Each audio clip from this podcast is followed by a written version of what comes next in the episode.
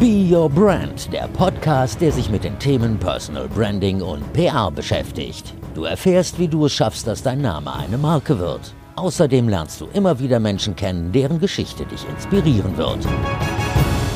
Herzlich willkommen und schön, dass du dabei bist bei einer neuen Folge von Be Your Brand. Ich bin Verena Bender, ich bin Personal Branding Coach und PR-Managerin, ich bin gelernte Journalistin, aber hier in diesem Podcast geht es nicht um mich, sondern um dich. Mein Ziel ist es, dich zu motivieren, mit deiner Leidenschaft sichtbar zu werden, sodass auch andere merken, dass du eine Expertin oder ein Experte auf deinem Gebiet bist und dass du die Aufmerksamkeit bekommst, die du auch wirklich verdienst.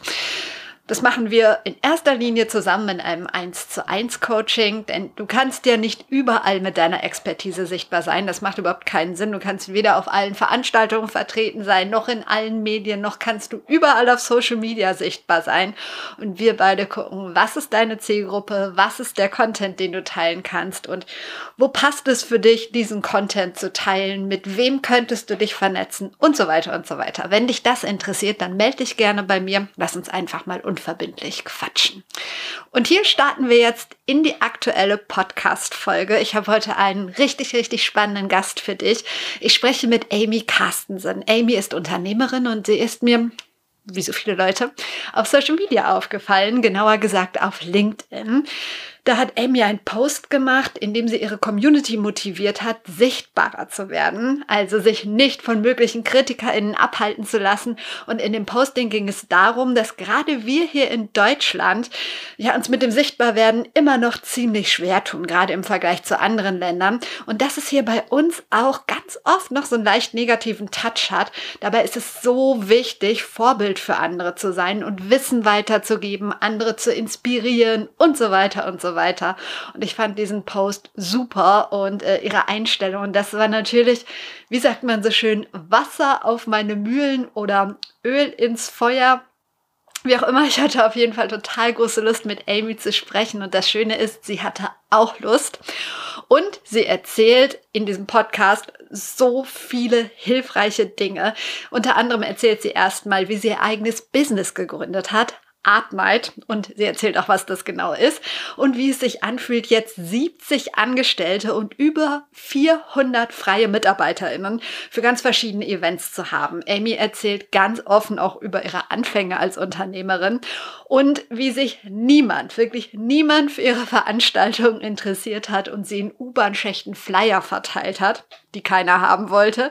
Sie erzählt auch, warum sie sich aus Marketinggründen in über 1000 Facebook-Gruppen angemeldet hat. In erster Linie waren das Single-Facebook-Gruppen. Es ist einfach wahnsinnig witzig, wahnsinnig lehrreich und total authentisch. Und äh, das ist es auch, was mich an Amy so fasziniert. Sie strahlt eine totale Leichtigkeit aus und du wirst sofort einige deiner Ängste oder Bedenken, die so ganz oft in deinem Kopf sind, irgendwie, das kennt ja jeder von uns, ähm, wirst du irgendwie in Frage stellen. Also zumindest gegen mir das so. Freue dich jetzt auf einen inspirierenden Talk und viele hilfreiche Learnings von und mit Amy Carstensen bei Be Your Brand. Wer ist Amy Carstensen und was ist deine größte Leidenschaft? Meine größte Leidenschaft ist, jeden Tag das zu tun, was ich liebe und in meinem Flow zu sein. Und das können ganz viele unterschiedliche Dinge sein. Aber ja, insbesondere kreative Tätigkeiten, aber auch analytische Tätigkeiten. Und das ist das, ja, für was begeistert zu sein und das einfach jeden Tag umzusetzen. Wann ist für dich ein Tag ein perfekter Tag? Also was müsste heute passieren, damit du glücklich und zufrieden ins Bett gehst? Eigentlich ist jeder Tag ein perfekter Tag für mich auf seine ganz besondere Art und Weise. Und zwar als Unternehmerin habe ich einfach festgestellt, jeder Tag ist auch eine Achterbahnfahrt der Gefühle. Und für mich ist aber ein perfekter Tag ein Tag, an dem ich einfach versuche, mein Bestes zu geben, äh, Menschen mit Liebe zu begegnen und eben ja einfach selber jeden Tag über mich hinauszuwachsen und auch was zu lernen. Und dann ist es eigentlich schon ein perfekter Tag.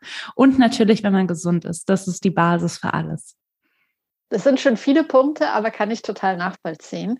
Ähm, wir wollten zum einen natürlich über das Thema Sichtbarkeit sprechen, aber was ich auch ganz faszinierend finde, und das hängt ja damit zusammen, ist die Gründung deines Unternehmens. Also alles hat begonnen, so wie ich gelesen habe, 2016 mit der Gründung von Artmight.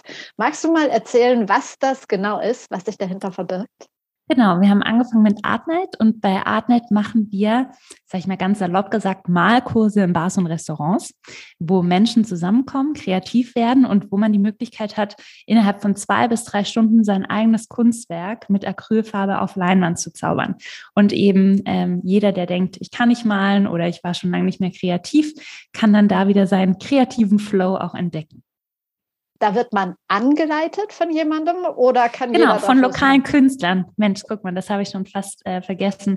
Genau, unsere ähm, Artnights, die werden immer von lokalen Künstlern angeleitet, die ihr, ihr Talent dann auch in diesem Format weitergeben und die einem eben so ein paar Tipps und Tricks auch verraten, wie man selber ein wunderschönes Kunstwerk zaubern kann. Und es gehört dazu, dass man auf jeden Fall dazu Wein trinken sollte. Stimmt das oder ist es ein Gerücht? Ach Mensch, ich glaube, das ist jedem selbst überlassen, ob Tee, Wein, ein Cocktail oder auch Wasser. Ich glaube, das kann jeder selbst entscheiden, was er dazu sich nehmen möchte. Das steht aber natürlich nicht im Mittelpunkt dieses Abends. Wie seid ihr darauf gekommen? Also 2016, mitten im digitalen Zeitalter, wo irgendwie die ganzen Startups sich die neuesten digitalen Sachen überlegen, habt ihr diese Events ja wirklich in, in Real an den Start gebracht. Wie kam das? Warum? Ja, und, und zwar mein Mitgründer, der inzwischen nicht mehr im Unternehmen ist, der war damals in den USA und wir haben uns dann kennengelernt, weil wir eigentlich eine andere Geschäftsidee umsetzen wollten. Und der ist damals in den USA auf ein Konzept gestoßen, was sich Paint and Sip nannte. Das heißt, man hat eben gemalt, aber auch kräftig dabei getrunken, das, was du gerade erwähnt hattest. Und dann kam er eben zurück und die andere Geschäftsidee haben wir relativ schnell verworfen und dann gesagt, Mensch, das könnte ja eigentlich ganz spannend sein. Und er war dann der Meinung, das ist aber eher so ein Nebenbusiness. Und ich habe dann zu ihm gesagt, nein, das da kann richtig, richtig was Großes draus werden. Und dann haben wir einfach angefangen. Wir haben selber ewig nicht mehr gemalt gehabt, also waren auch keine Künstler ähm, und ja, haben dann das Konzept einfach mal ausprobiert, indem wir Künstler über eBay Kleinanzeigen gefunden haben, gesagt haben, hey, kannst du anderen Menschen, so ungefähr 20, 25 Leuten beibringen, wie sie selber in der Lage sind, dieses Bild dann zu malen. Und so war dann der Start von allem. Und wir haben dann unser eigenes Geld da rein investiert, Jobs gekündigt und erstmal ja, alle möglichen Dinge ausprobiert, um anderen Menschen auch zu zeigen, wie cool eigentlich dieses Konzept ist und wie man seine Freizeit auch anders verbringen kann.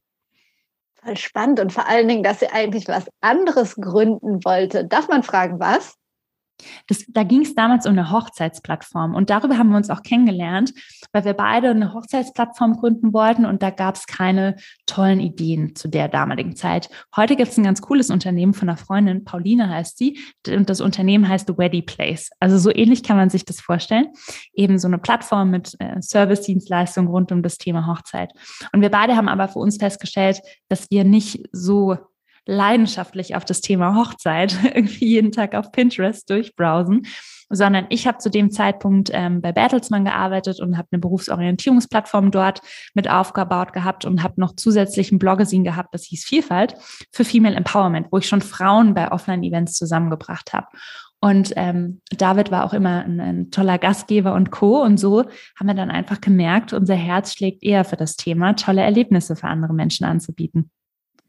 Gut, und ihr habt jetzt 2016 angefangen und das erzählt. Ihr habt über eBay Kleinanzeigen dann Künstler gesucht. Ähm, das hört sich alles noch so klein an, aber es ist ja gar nicht klein. Das ist ja riesig geworden. Kannst du mal erzählen, was daraus alles entstanden ist und vor allen Dingen, wo ihr überall seid? Ja, das kann ich sagen. Also über die Jahre hat sich dann natürlich viel getan. Also mit der Anfangsidee, wir machen einfach ein paar Malkurse in Bars und Restaurants, ist eben jetzt ein großes Unternehmen auch entstanden mit der Mission eben die tägliche Routine von Menschen zu durchbrechen, indem wir eben leicht zugängliche, lebensverändernde CIY-Erlebnisse für einen Abend schaffen. Und unter CIY verstehen wir eben das ganze Thema Create It Yourself, weil bei uns geht es darum, was mit den Händen zu machen ähm, und eben was zu erleben. Und unsere Vision Mission ist eben auch eine ja, die Plattform zu werden für echte CIY-Erlebnisse in ganz Europa und eben Menschen jeden Tag dazu inspirieren, wie schon gesagt, ne, ihre tägliche Routine zu brechen und ihren kreativen Flow zu erleben.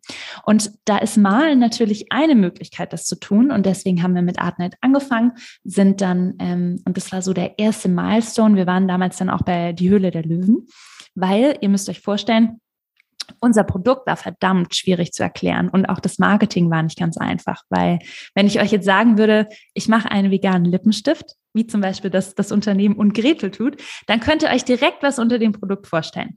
Wenn ich jetzt aber euch erklären muss, was eine Art Night ist und erstmal anfange und sage, eine Art Night ist ein Erlebnis, ein Malkurs in Bars und Restaurants, angeleitet von lokalen Künstlern mit einem Keilrahmen, 30 mal 40 Zentimeter groß, ne, könnte ich noch fünf Sätze weiter erklären und ihr würdet mich immer noch angucken und sagen, Amy, was ist das? und das war, deshalb war Marketing am Anfang für uns ganz, ganz schwierig, weil es extrem schwer war, das auf einen Punkt zu bekommen. Und dann war die Möglichkeit eben ähm, eines Castings bei Hülle der Löwen und daran teilzunehmen. Und das war so der erste große Milestone, eben im Fernsehen, in der Show, auch ein bisschen unser Konzept länger zu erklären. Und daraufhin sind wir dann auch relativ zügig expandiert ähm, nach UK, in die Niederlande, nach, in die Schweiz und nach Österreich. Und der Hauptmarkt war aber immer noch Deutschland. Und irgendwann dachten wir uns dann, waren wir sehr, auf Englisch würde man sagen, ambitious ähm, und vielleicht auch ein bisschen zu selbstbewusst, dass wir dann gesagt haben, Mensch, im gleichen Jahr, wo wir eben in verschiedene Länder expandieren mit Artnight, dann lassen wir noch drei andere Erlebnisse auf den Markt bringen. Und zwar war das Shake Night, ähm, Bake Night und auch Plant Night. Bake Night sind ähm, eben Backkurse also alles rund um das Thema Backen, Shake Night, alles rund um das Thema Cocktailkurse und Plant Night, alles rund um das Thema, ich sag mal, Pflanzen, aber wir haben auch viel Makramee, Blumenampeln und Co. dann angeboten. Und ja, und das haben wir dann auch eben äh, gegründet und wir sind sehr, sehr schön gewachsen und konnten immer mehr Menschen eben begeistern und die tägliche Routine von immer mehr Menschen brechen. Doch dann kam Corona und unser komplettes Geschäftsmodell war eben ausgerichtet auf Offline-Events. Und das war dann, sage ich mal, so ein erster sehr, sehr, sehr tiefer Rückschlag, weil wir von heute auf morgen eben alle Events absagen mussten. Wahnsinn, das wäre natürlich jetzt eine meiner nächsten Fragen gewesen. Ähm, was habt ihr? Also jeder ist äh, von Corona ja in irgendeiner Art und Weise betroffen. Ähm, aber bei euch war es dann schon heftig. Was habt ihr denn dann gemacht? Ja, also wir haben ehrlich gesagt, wenn so eine Situation kommt, wir sind erstmal voll, voller Adrenalin gewesen und voller Motivation, wie so eine Art Überlebenskampf, weil wie gesagt, für unsere Künstler war das natürlich und für unsere ganzen Workshop-Hosts auch kein Zuckerschlecken, weil das ist natürlich auch was, womit sie Geld verdient haben. Und gerade kreativ Schaffende ähm, sage ich mal, ist es nicht immer so leicht, sich da ein, ein, sicheres Einkommen zu schaffen. Und für uns war es eben genauso, ne, alles absagen müssen von heute auf morgen.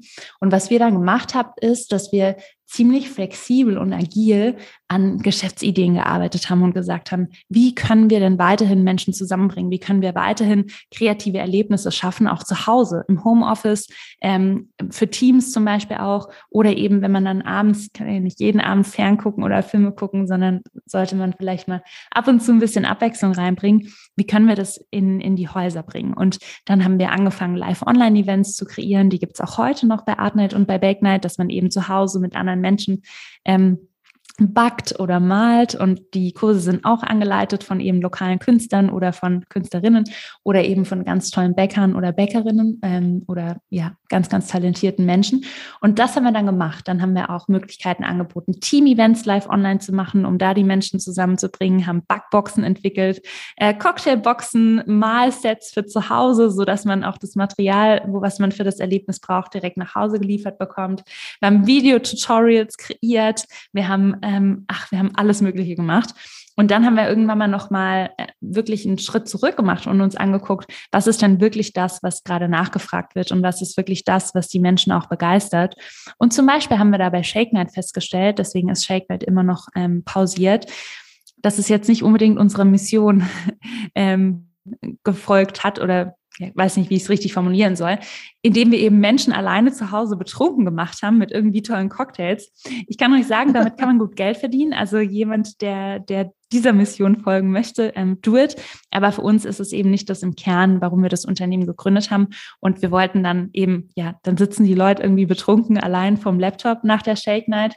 Man hat zwar ein paar leckere Cocktails getrunken, aber ähm, das hat einfach nicht zu dem gepasst, was wir hier aufbauen möchten.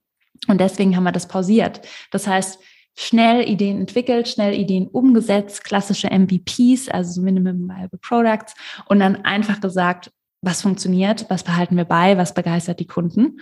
Und heute kann ich dir sagen, dass wir uns eigentlich fast hauptsächlich wieder auf die Offline-Events konzentrieren, weil ich weiß nicht, wie es euch allen geht, aber ähm, viele sind müde, zu Hause auch noch eben vorm Screen zu sitzen, sondern man sehnt sich nach echten sozialen Kontakten, man sehnt sich nach echten Erlebnissen, einfach mal wieder ganz entspannt in einem Café zu sitzen oder eben an einer Artnet teilzunehmen. Und glücklicherweise sind wir im Moment immer noch in der Lage, auch Offline-Events anzubieten. Ähm, das heißt, wenn ihr Lust habt, dann könnt ihr daran teilnehmen unter jeglichen Safety-Concepts und Sicherheitsbestimmungen und Corona-Regelungen, die es alle gibt. In jedem Bundesland, in jeder Stadt anders. Aber unser Team hat das ganz toll auf die Beine gestellt, dass wir das eben sicherhin, sicher und weiterhin auch anbieten können. Was ich ja glaube bei diesen Online-Sachen, dass es bestimmt cool ist, aber was ich so ein bisschen vermisse, ist immer dieser Austausch mit anderen, also dieser Smalltalk, dieses sich dann auch mal unterhalten mit den anderen und nicht nur mit der Person, die anleitet. Oder ist es bei euren Online-Events dann anders? Kommt da wirklich auch ein Austausch unter den TeilnehmerInnen zustande?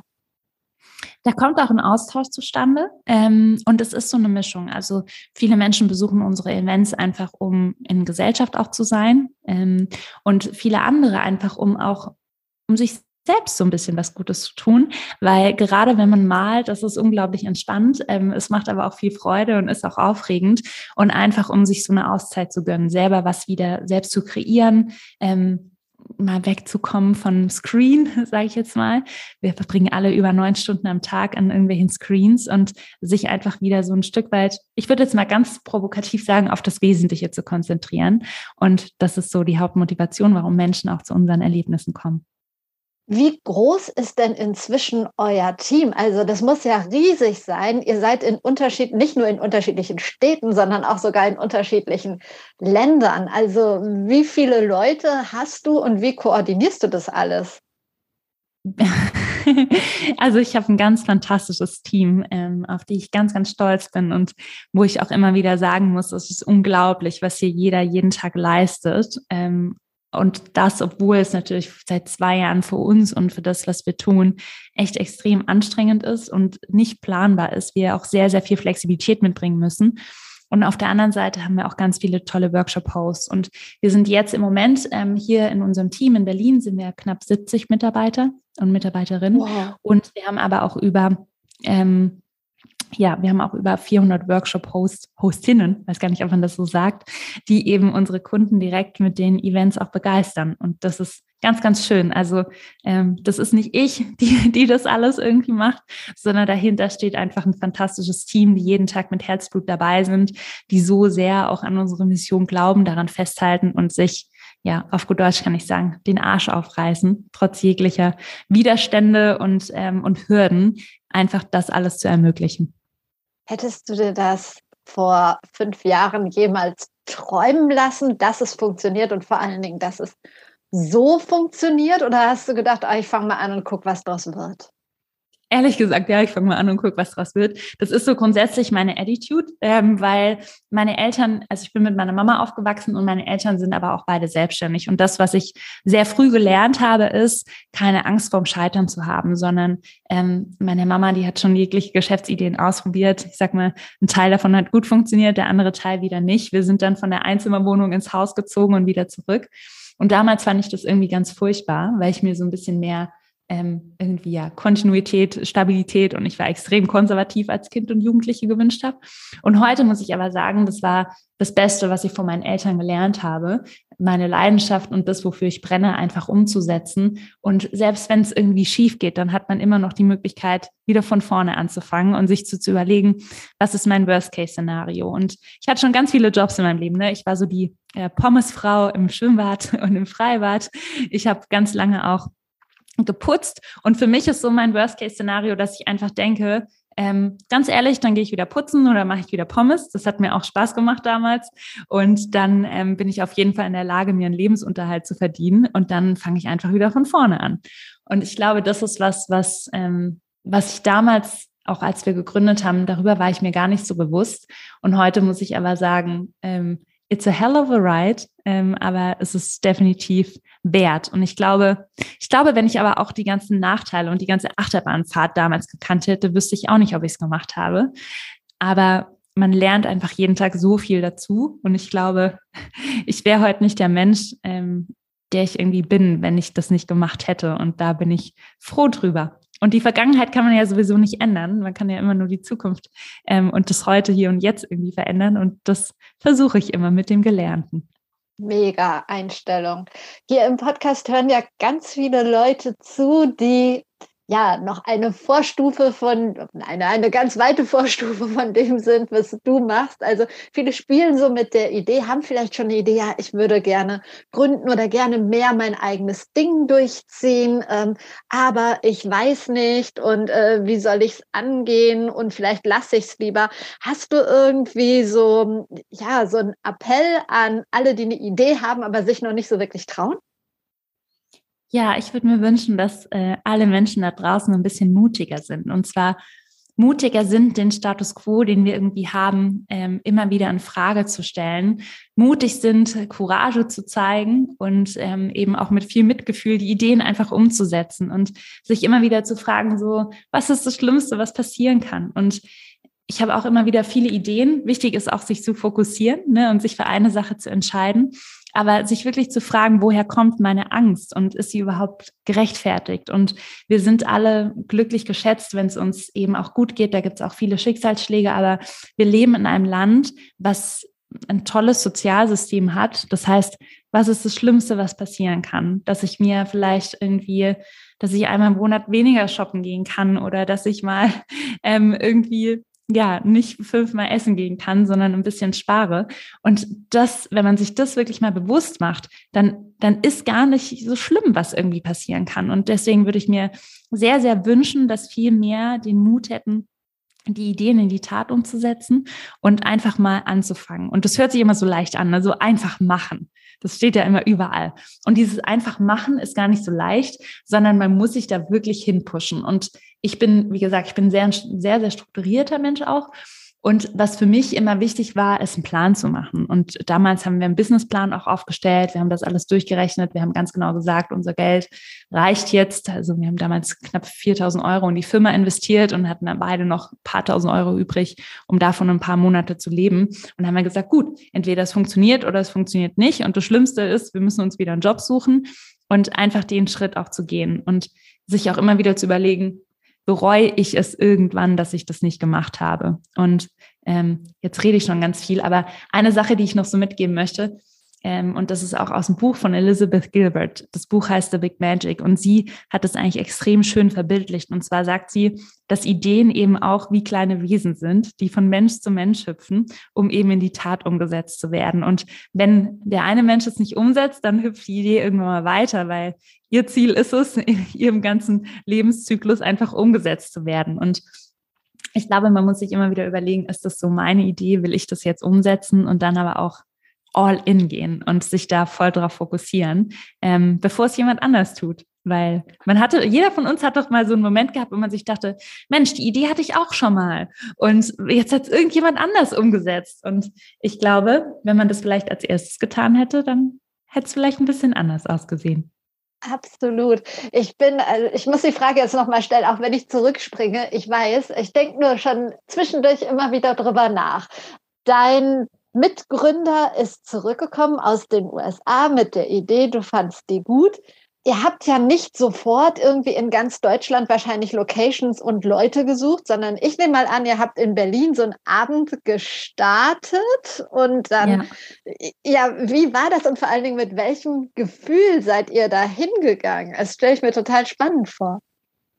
Ich glaube, das war einfach totaler Pragmatismus. Also ähm, wir haben gesagt, jetzt probieren wir das aus. Dann waren wir in Berlin. Dann haben wir uns so gedacht, die Leute in Berlin sind vielleicht ein bisschen anders als in München und in Leipzig. Dann haben wir uns dazu entschieden, das auch in München und in Leipzig einfach zu testen und haben einfach drauf losgelegt. Also man hat immer so einen perfektionistischen Anspruch, wenn man ähm, in die erste Umsetzungsphase geht. Und das, was ich jedem empfehlen kann, ist, probier es einfach aus. Probier es aus hol dir Kundenfeedback ein. Bei uns ging am Anfang extrem viel schief, ne? Und wir haben viel am Konzept gefeilt, weil ähm, es einfach nicht so gut funktioniert hat oder wir gedacht haben, die Leute wollen sich da auch betrinken. Das hat auch nicht gut funktioniert ähm, und Co. Und das ist einfach so, man lernt man lernt auf dem Weg und du erstellst nie ein perfektes Konzept und dann kommt es hinterher ganz anders. Das heißt, verschwendet keine Zeit, sondern wenn ihr es relativ zügig umsetzen könnt und ausprobieren könnt, dann macht das. Und alles andere wird sich auf dem Weg ergeben. Man muss nur dranbleiben,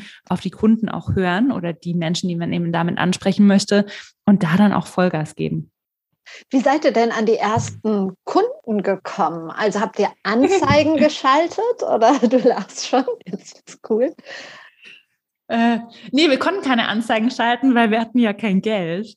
Und es gibt so ein paar Dinge, die wir gemacht haben. Also ich erinnere mich noch, ich stand sehr häufig in irgendwelchen U-Bahnhöfen müsst ihr euch vorstellen, bei Bertelsmann hatte ich echt, war ich Führungskraft, hatte damals auch schon ein Team, ähm, so mit, mit Ende 20, ähm, und, und viel Support. Ne? Das war alles so schickimicki. Und dann habe ich mich auf einmal im, im U-Bahnhof wiedergefunden, irgendwelche Flyer zu verteilen. So, hey, wir haben Artnight entwickelt, hast du Lust daran teilzunehmen? Und die Leute ignorieren einen da ja konstant. Und ähm, ich stand irgendwie auf Weihnachtsmärkten, haben uns den Arsch abgefroren, weil es so kalt war, um irgendwelche Gutscheinboxen, die wir selber zusammen gebastelt haben, zu verkaufen. Oder die ersten Tickets. Und kein Mensch hat eigentlich verstanden, was wir machen. Also es war total absurd. Und was wir dann auch gemacht haben, ich bin, glaube ich, heute noch ähm, in über 1000 Facebook-Gruppen, also so Single in Hamburg, Single in München, Single in Köln oder neue Mädels in Hamburg, neue Mädels in Düsseldorf oder ähm, kreative Erlebnisse hier und da. Und ich habe dann immer, kann man ja keinem erzählen, aber immer in diese Gruppen auch gepostet, so, hey, ich bin neu in Stuttgart. hätte jemand Lust mit mir? Ich habe so ein neues Eventformat entdeckt, ne? Art Night, hätte da jemand Lust mit Geil. mir hinzugehen? Oder eben auch in diesen ganzen Single-Gruppen, so, hey, ich hatte gestern ein ganz tolles erstes Date und wir haben eine Art Night gemacht. Und darüber haben wir dann immer wieder erste Kunden gewonnen. Ähm, und ich meine, kann man ja machen. ich weiß nicht, wir haben jetzt auch nicht gelogen, aber das hat ganz gut funktioniert. Und dann ist so ein erstes Event von uns echt viral gegangen. Und zwar haben wir ein Motiv gehabt, wo wir so ein Banksy-Motiv gemalt haben. Banksy ist so ein ganz berühmter Street Art-Künstler und keiner weiß eigentlich, wer er ist.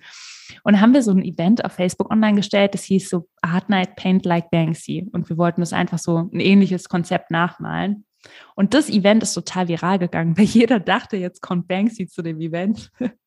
Und, und irgendwie, man weiß dann endlich, wer er ist. Und dann haben wir aber Tickets für die Artnight verkauft und dachten uns, ja gut, das machen wir jetzt einfach. Und bei 100 Teilnehmern haben wir es dann den Ticketverkauf gestoppt.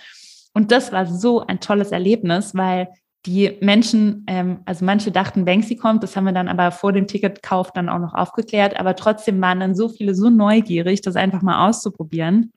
Und das war dann so ein Startschuss. Also wir haben viel, viel ausprobiert ähm, und, und viel manuelle Arbeit da auch reingesteckt und viel gepitcht. Oh Gott, ich weiß nicht, wie oft ich auf, dem, auf irgendwelchen Märkten und am U-Bahnhof und Co. erzählt habe, was wir machen. Und man lernt dann einfach irgendwann mal, was sind so die Sätze, wo die Leute auch stehen bleiben? Was ist so mein Verkaufspitch? Ne? Ähm, und was interessiert die Kunden auch wirklich? Und was für ein Wording muss ich nutzen? Und das war so die beste Schule, durch die wir durchgegangen sind. Auch wenn es hart war. Absolut, aber ihr habt alles selber gemacht und man merkt so krass, wie du dafür brennst. Das ist so motivierend. Wie war es denn, die erste Mitarbeiterin oder den ersten Mitarbeiter einzustellen? Weil auch das stelle ich mir gar nicht so einfach vor, wenn es so das eigene Baby ist, dann da irgendwie noch was abzugeben. Wie war das? Hm. Darüber habe ich immer nie so richtig nachgedacht, weil ich eben davor schon auch in der Führungsposition war und irgendwann mal war die Arbeit einfach so viel, dass wir dringend Support gebraucht haben. Und wir haben mit einer Praktikantin angefangen, dann hatten wir eine Werkstudentin, die dann später eben auch ähm, bei uns festangestellt war. Und dann ist das einfach so gewachsen. Also ich glaube, man darf da gar nicht einfach so viel drüber nachdenken und sich immer so einen Kopf machen, sondern einfach drauf los ins kalte Wasser und dann wird das schon. Und das kann ich wirklich jedem empfehlen. Also die Gedanken habe ich mir nie gemacht. Oder jetzt auch. Ne? Manchmal komme ich schon hier ins Büro und wir haben jetzt hier im Ulsteinhaus in Berlin wirklich ein großes Office und so über 1000 Quadratmeter ähm, und auch richtig schön. Und manchmal komme ich dann da rein und dann muss ich mich so pieksen und denke ich, hä? Ist es jetzt wirklich so? Oder auch ganz, ganz viele, die tollen Menschen, die eben auch der gleichen Mission jetzt hier folgen und ihre Zeit da auch investieren. Und das ist einfach sau cool. Aber ehrlich gesagt macht man sich da immer nicht so viel Gedanken drüber, sondern beschäftigt sich ja häufig damit so, was funktioniert nicht, was haben wir noch nicht erreicht, was ist jetzt der nächste Schritt, den wir gehen müssen. Und da einfach mal immer kurz anzuhalten. Ja. Inwiefern hat euch die Höhle der Löwen, du hast es vorhin schon angesprochen, geholfen? Sehr.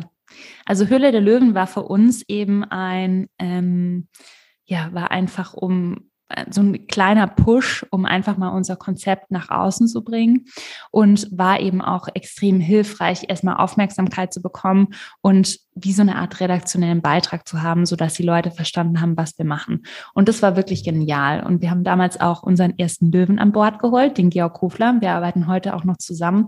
Und das war einfach, ja, war eine sehr, sehr gute Entscheidung, dass wir das damals gemacht haben. Ähm, und bin ich sehr froh drüber. Und dann also verbessere mich, wenn es schon davor war, aber dann habt ihr auch ein riesen Presseecho bekommen. Ne? Also ich habe mal gegoogelt, stern.de, bunte und so weiter und so weiter haben alle berichtet. Was hat das mit euch gemacht? Ich glaube, dass, also das ist so ein bisschen eine schwierige Frage, weil es hat einfach mit dazugehört und unsere, also und auch insbesondere bei mir, heute, wenn ich Interviews gebe, der Antrieb ist immer, unsere Mission dann nach draußen zu tragen. Und es ist natürlich immer wieder, wenn man dann irgendwie so sein Gesicht in irgendeinem Artikel sieht oder irgendwas gepostet wird, dann denkt man sich immer so, huch, ähm, ich bin ja auch einfach ein ganz normaler Mensch. Was ist denn jetzt hier los? Aber man, ja, es ist einfach ein Tool, ähm, für uns und auch für mich, die Mission nach außen zu tragen und immer mehr Menschen dann dazu zu begeistern, vielleicht das Produkt mal auszuprobieren oder ähm, ja, ein Ticket zu buchen oder eben zu verstehen, was wir machen oder Wissen weiterzugeben, zu inspirieren. Und so würde ich es eher sehen. Also äh, ich würde jetzt nicht sagen, ich bin jetzt nicht abgehoben oder so, sondern das gehört irgendwie mit dazu. Und das ist einfach eine ganz, ganz tolle Möglichkeit, Aufmerksamkeit zu bekommen für das, was wir tun du kommst auch überhaupt nicht abgehoben rüber. Im Gegenteil, also nee, das ist mega sympathisch. Und ich bin ja auf dich aufmerksam geworden. Also Artnight hatte ich natürlich schon gehört und so, aber über LinkedIn und ähm, ich gucke halt immer so ein bisschen das Thema Sichtbarkeit, Personal Branding und so. Und irgendwann bist du in meinem Feed aufgetaucht. Ähm, da ging es auch um Sichtbarkeit und du hast gesagt, dass in Deutschland viele Menschen sich gar nicht trauen, sichtbar zu werden. Ähm, in anderen Ländern ist das ganz anders. Ja, warum denkst du, müssten wir noch mutiger werden in dem Bereich? Das, was ich feststelle, ist, ähm, und das erlebe ich selber auch immer wieder, wenn man sichtbar ist und wenn man ähm, irgendwie auch offen darüber spricht, was man tut, welche Ziele man erreichen möchte, habe ich einfach das Gefühl, dass insbesondere in Deutschland ähm, dann kommen immer so Sätze so, hast du es jetzt nötig, so viel Aufmerksamkeit zu bekommen? Und ähm, irgendwie ähm, bist du noch nicht arrogant genug, ich sage jetzt mal extrem, ne, aber so bist du nicht schon arrogant genug, brauchst du jetzt überall noch die Schulterklopfer. Ähm, oder ja, also so dieses ganze Thema Sichtbarkeit.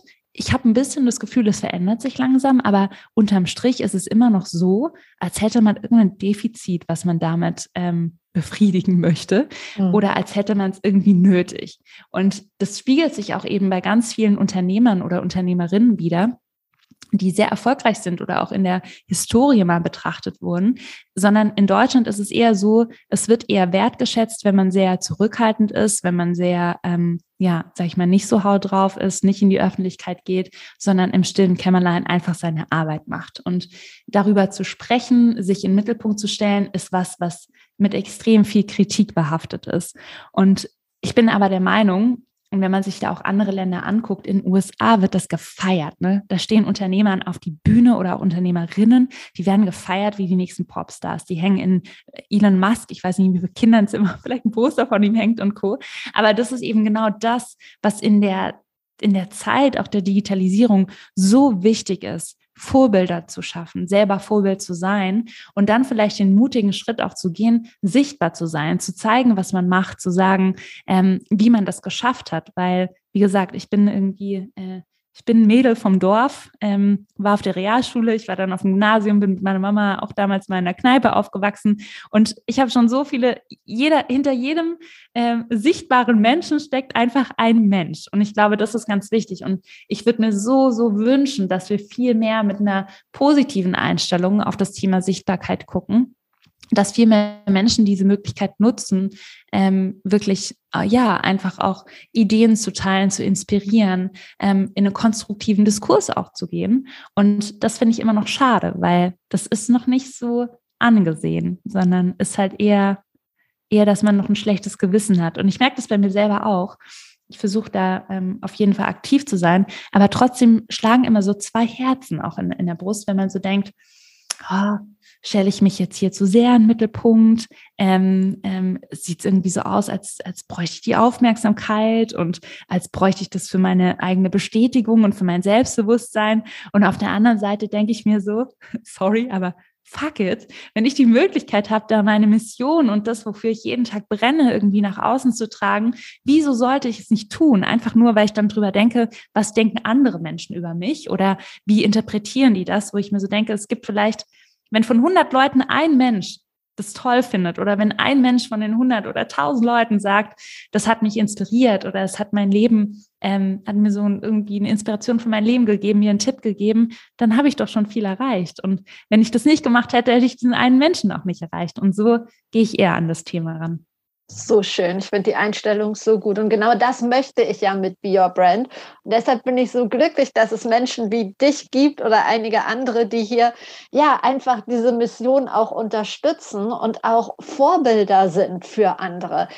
Du hast gesagt, es gibt nicht viele Vorbilder in der Richtung in Deutschland. Hast du trotzdem vielleicht ein, zwei, die dir neben dir einfallen, die das gut machen, die auch Inspirationsquellen sein können für andere? Ja, total. Also da gibt's ganz, ganz viele. Und zwar, ähm, wen ich klasse finde, auch als Unternehmer, ist der Johannes, der hat Snox gegründet. Dann bin ich ein Riesenfan von Kati und Christine, die Uja gegründet haben, ähm, die auf Instagram extrem aktiv sind. Dann, ähm, ach, ich kann gar nicht genug nennen, ne? So, ähm, Franzi Hardenberg macht das auf Instagram sehr cool und sehr präsent. Und es gibt aber auch viele kleinere Accounts, die einfach Leute immer wieder mitnehmen und ihre Meinung äußern. Und zum Beispiel auch bei Luisa Dellert, die so kritische Themen auch anspricht und ähm, irgendwie präsent macht oder Diana zu Löwen, da ziehe ich einfach meinen Hut vor. Also in, in der heutigen Welt, wo auch so viel Aggression im Internet ist und, und so viele unterschiedliche Meinungen anonym kundgegeben werden und Drohungen und Co., mhm ähm, finde ich das einfach total beeindruckend und feiere eigentlich jeden Menschen ab, der sich traut, Wissen weiterzugeben, äh, im, im, Internet seinen Weg zu teilen. Ähm, ja, und da einfach, sage ich mal, auf eine liebevolle Art und Weise andere Menschen zu inspirieren. Hat aber auch alles seine Schattenseiten, ne? wo man sich auch immer wieder überlegt, ähm, zum Beispiel aktuell, äußere ich mich jetzt irgendwie zu Corona, äußere ich mich mhm. nicht dafür, kriege ich jetzt einen Shitstorm dafür, ähm, sage ich das so, sage ich es irgendwie anders? Und ich glaube, damit beschäftigt man sich ganz, ganz viel. Und da würde ich mir eher wünschen, dass es einen konstruktiven Austausch gibt, anstatt so viel Hass und Hetze, die man gerade insbesondere in so einer angespannten Situation wie jetzt in den letzten zwei Jahren ich weiß nicht, ob es nur mir so geht oder dir vielleicht mhm. auch, aber man spürt so eine krasse Energie, wo man sich so denkt, muss man ganz aufpassen. Wie sage ich was, was sage ich, weil Worte haben eine extrem wichtige Bedeutung Und wenn man sich unterhält, ist es nochmal was anderes, als wenn man irgendwie was postet. Und ja, ich wünsche mir einfach, dass viele Menschen weiterhin mutig sind, auch ihre Meinung kundzugeben, wenn es nicht extrem ist und wenn es auch ein Stück weit belegbar ist und ähm, ja, nicht nur aus der Luft gegriffen. Wie gesagt, mit Mitgefühl und Courage den Menschen begegnen. Und ich glaube, dann würden wir uns alle schon einen guten Gefallen tun. Gibt es bei dir so einen, ich sag mal, Hauptkanal für deine Sichtbarkeit oder sind es immer noch die Single-Facebook-Gruppen? Glücklicherweise nicht. ähm, äh, könnte ich aber wieder ausprobieren, ähm, da meine Themen, aber, aber ähm, ich bin äh, glücklich vergeben, aber trotzdem kann man vielleicht die Menschen dann zu anderen Themen inspirieren. Nee, Spaß beiseite. Ich glaube, die Kanäle, die ich für mich ganz gut nutze, ist auch Instagram und LinkedIn ähm, und sind eben Interviews, wo man auch die Möglichkeit hat, nochmal mehr zu sprechen, sowas, was wir jetzt zum Beispiel heute machen. Und genau, damit beschäftige ich mich. Es ist aber auch ein totales Zeitinvest und das habe ich in der Vergangenheit immer nie konsistent gut durchgezogen, weil ich immer andere Themen priorisiert habe. Ähm, aber das sind so die zwei Kanäle, in denen ich unterwegs bin. Ich habe auch mal TikTok ausprobiert. Finde ich eine total faszinierende Plattform. Ich glaube, wenn man sich für ein oder zwei Plattformen entscheidet, wo man auch eine gewisse Kontinuität beibehält, dann ähm, würde ich das empfehlen, anstatt überall präsent zu sein, ein bisschen, ähm, genau, und auch sich zu überlegen, wo ist denn die Zielgruppe, die ich erreichen möchte. Ich glaube, das ist ein ganz wichtiger Aspekt. Manche werden ja gar nicht sichtbar aus Angst vor negativen Kommentaren, aus Angst vor Kritik. Und du hast in einem Interview gesagt, dass du es manchmal gar nicht schlecht findest, Kritiker zu haben. Wie hast du das gemeint? Ja, ich glaube, Kritiker regen einem auch immer wieder zum Nachdenken an. Und man zum Beispiel auch bei mir, ich freue mich immer über einen Diskurs, weil das ist immer wieder eine Möglichkeit zu lernen. Und wir sind äh, unglaublich viele Menschen auf dieser Erde und jeder Mensch hat seine eigene Wahrheit. Und ich habe meine eigene Wahrheit. Und so die richtige Wahrheit, die gibt es eigentlich gar nicht. Und Deswegen bin ich es total spannend, mich einfach offen mit anderen Menschen auszutauschen oder auch mal Kritik zu bekommen, weil ganz ehrlich, manchmal ist diese Kritik auch gerechtfertigt. Und gerade wenn man zum Beispiel ein Unternehmen gründet oder ein neues Produkt hat, dann ähm, und jemand sagt, dass es nicht gut war oder dass es nicht funktioniert hat, also ein besseres Feedback kannst du eigentlich gar nicht bekommen, weil du dann die Möglichkeit hast, aus deinen Fehlern vielleicht zu lernen oder einfach was zu verbessern. Und so sehe ich Kritik. Wichtig ist bei Kritik, dass sie objektiv ist und nicht persönlich angreifend. Und das ist auch das, was ich darunter verstehe. Und es gibt auch nochmal einen Unterschied zwischen Kritik und Feedback. Und, ähm, und das ist, glaube ich, was, was ich mir wünschen würde, dass es mehr Menschen äh, beachten würden und dass man sich auch überlegt, würde ich mich auch trauen, das dem anderen, der anderen Person so ins Gesicht zu sagen, wenn du mir jetzt gegenüber stehst oder wie würde ich es dann formulieren? Und es ist leichter irgendwie getippt als gesagt ähm, oder auch persönlich gesagt. Und wenn es Kritik gibt und die auch gerechtfertigt ist, nimmt man die immer an, weil es gibt ja auch einen Grund, warum es Kritik gibt. Und es ist für mich immer wieder eine Chance zu lernen oder eben auch zu reflektieren. Tolle Einstellung. Ich könnte noch Stunden mit dir quatschen, aber ich habe so ein bisschen die Zeit im Blick. Deshalb habe ich noch drei Abschlussfragen, bevor ich dich dann entlasse. Ähm, die, die eine, es gibt in deinem Leben ein ganz bestimmtes Role Model und wenn ja, wer ist das? Nein, es gibt, ähm, ich habe ein Role Model im Kopf und das sind Charaktereigenschaften von ganz unterschiedlichen Menschen, die ich einfach toll finde. Und ähm, die sowohl private Menschen sind oder eben auch Menschen sind in, im äußeren Umfeld, die ich einfach klasse finde. Und ähm, so Werte, die ich einfach irgendwie ähm, ja toll finde, sowas wie ähm, Freiheit, Courage, Mitgefühl, ähm, Offenheit, und, und Co. Also Mut gibt es immer ganz unterschiedliche Menschen, wo ich mir versuche, immer wieder ein bisschen was abzugucken. Und die wechseln aber auch mit der Zeit, je nachdem, in welchem Wachstumsstadium ich mich gerade befinde, wechseln die. Deswegen kann ich dir das so gar nicht beantworten. Okay, dann lasse ich mir gerne Menschen empfehlen, mit denen ich mal über das Thema Personal Branding und den eigenen persönlichen Weg für den Podcast sprechen könnte. Hast du zwei Empfehlungen für mich? Definitiv. Es gibt eine Expertin, äh, Christina Richter, das ist auch eine Freundin von mir, die kann ich definitiv empfehlen bei dem Thema. Und ähm, ja, von Unternehmerinnenseite definitiv Kati Ernst, die Gründerin von UJA. Die letzte Frage, das beste Buch, das du je gelesen hast? Oh, das beste Buch ähm, von, oh, jetzt muss ich mal nachdenken. Ich liebe Bücher, die ich lese. Und ich glaube, ach, da gibt es ganz, ganz viel. Es gibt einmal ein Buch, das heißt ähm, The Wolf Pack von Abby Wambach. Und dann gibt es eben auch ähm, hier das Buch von Brené Brown. Ähm, die hat unterschiedliche Bücher geschrieben und ich liebe eigentlich alle davon. Also äh, Dare to Lead ist auch ein Podcast, den sie hat, wenn es um das ganze Thema Verletzlichkeit geht. Ähm, und das finde ich einfach richtig toll. Ja, cool. Vielen Dank. Vielen Dank für deine Zeit, das tolle Gespräch. Ich packe Links zu dem, was du machst, was ihr macht, in die Show Notes und wünsche euch weiter ganz, ganz, ganz viel Erfolg. Herzlichen Dank, Verena. Danke, dass du dir die Zeit genommen hast. Und ich hoffe, ja, dass ich vielleicht einen Menschen, der den Podcast hört, auch inspirieren konnte. Ich glaube, es waren mehr. Das war es schon wieder mit Be Your Brand. Vielen Dank fürs Zuhören. Ein paar Infos zu Amy und zu ihrem Unternehmen findest du wie immer in den Details zu dieser Folge, also in den Show Notes.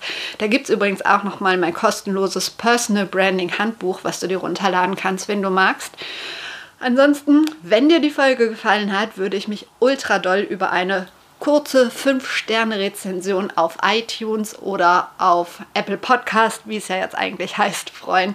Oder auf Spotify, wie du magst. Ansonsten lass uns vernetzen auf Twitter, auf Instagram, auf LinkedIn und wenn du an deiner eigenen Sichtbarkeit arbeiten möchtest, wenn du so ein paar Stellschrauben drehen möchtest, wenn du schon ein bisschen sichtbarer bist oder wenn du denkst, boah, ich möchte jetzt den Schritt wagen, ich weiß nicht genau, wie ich anfangen soll, ich weiß nicht genau, was mein Thema ist oder wie ich mein Thema verpacken soll, auf welchem Kanal ich sichtbar werden soll, dann melde dich einfach mal bei mir, lass uns über ein 1 zu 1 Coaching sprechen.